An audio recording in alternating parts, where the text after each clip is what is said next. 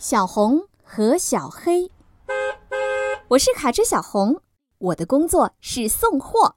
现在我要去狸猫叔叔家拉货喽。到了狸猫叔叔家，狸猫叔叔说：“小红，猪先生一家要在三角岛的山顶盖一座新房子，你能把盖房子的材料送过去吗？这次的货物可不少呢。”狸猫叔叔还没说完。一辆黑色小卡车气势汹汹地冲了过来。黑色小卡车突然来了个急刹车，他笑着打招呼：“久等了，我是卡车小黑，请多多关照。”小红，今天要送的货物很多，你跟小黑一起去送吧，拜托你们了。狸猫叔叔刚说完，小红和小黑就装满货物，向着三角岛出发了。慢点，小黑，不要开那么快。什么嘛，还是你快点吧，别那么磨磨蹭蹭的。我们得快点送到。水泥搅拌车哥哥对他说：“开，开快车很危险。”橙色汽车阿姨吓了一跳，哎呦，差点就撞上我了。可是小黑还是喊着：“让开，快让开！开慢车真碍事儿。”就在这时。警车先生飞快地追赶着小黑，黑色小卡车，快停车！小黑停了下来。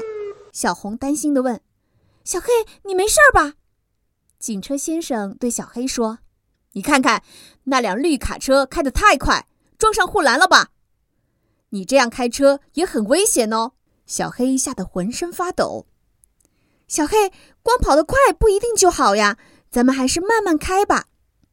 一边往前开，一边欣赏风景，多开心呀！小红微笑着说。小黑跟在小红后面，哼了一声，把头扭到一边去了。不过他看起来心情已经好多了。你看，小黑，前面就是山路了，加油啊！他们沿着陡峭的山坡向上爬。呀，森林着火了！小红不知道该怎么办了。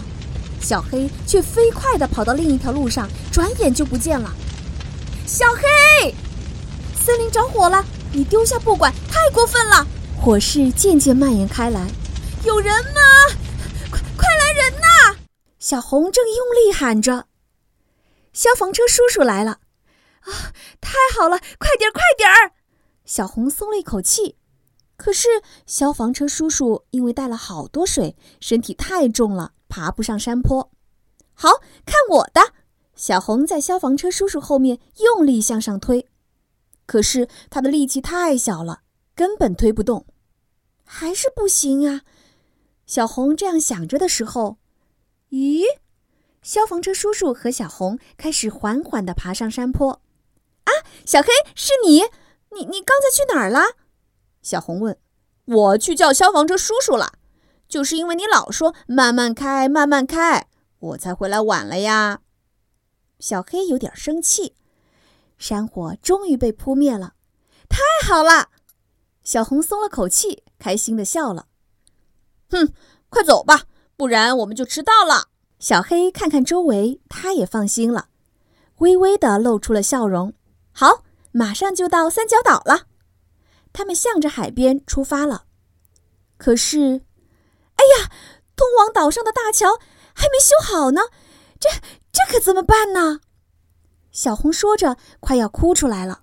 来，快上船，我带你们去三角岛吧！哇，是轮渡叔叔，谢谢你！小红高兴地走进了轮渡叔叔的肚子里。哼，我本来还打算游过去呢。小黑装作不高兴的样子，也跟着进了轮渡叔叔的肚子里。多亏了轮渡叔叔，小红和小黑顺利的渡过了大海。他们俩终于来到了三角岛的山顶。小红、小黑，谢谢你们！猪先生说着，便开始准备盖房子了。没过几天，房子盖好了，就是这栋。咦，这房顶怎么没装时钟呢？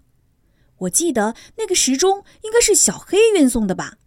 狸猫叔叔说：“一定是小黑弄丢了。”他喜欢开快车，只顾自己往前跑。不知是谁说了一句：“对，对，对不起。”小黑说着，快要哭出来了。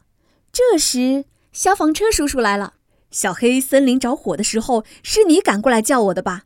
你为了救火拼命跑，时钟就是那时候掉的。看，我给你找回来了。谢谢你，小黑。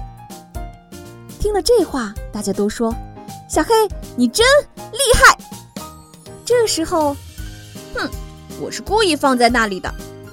小黑看起来一副了不起的样子，却非常开心的露出了甜甜的笑容。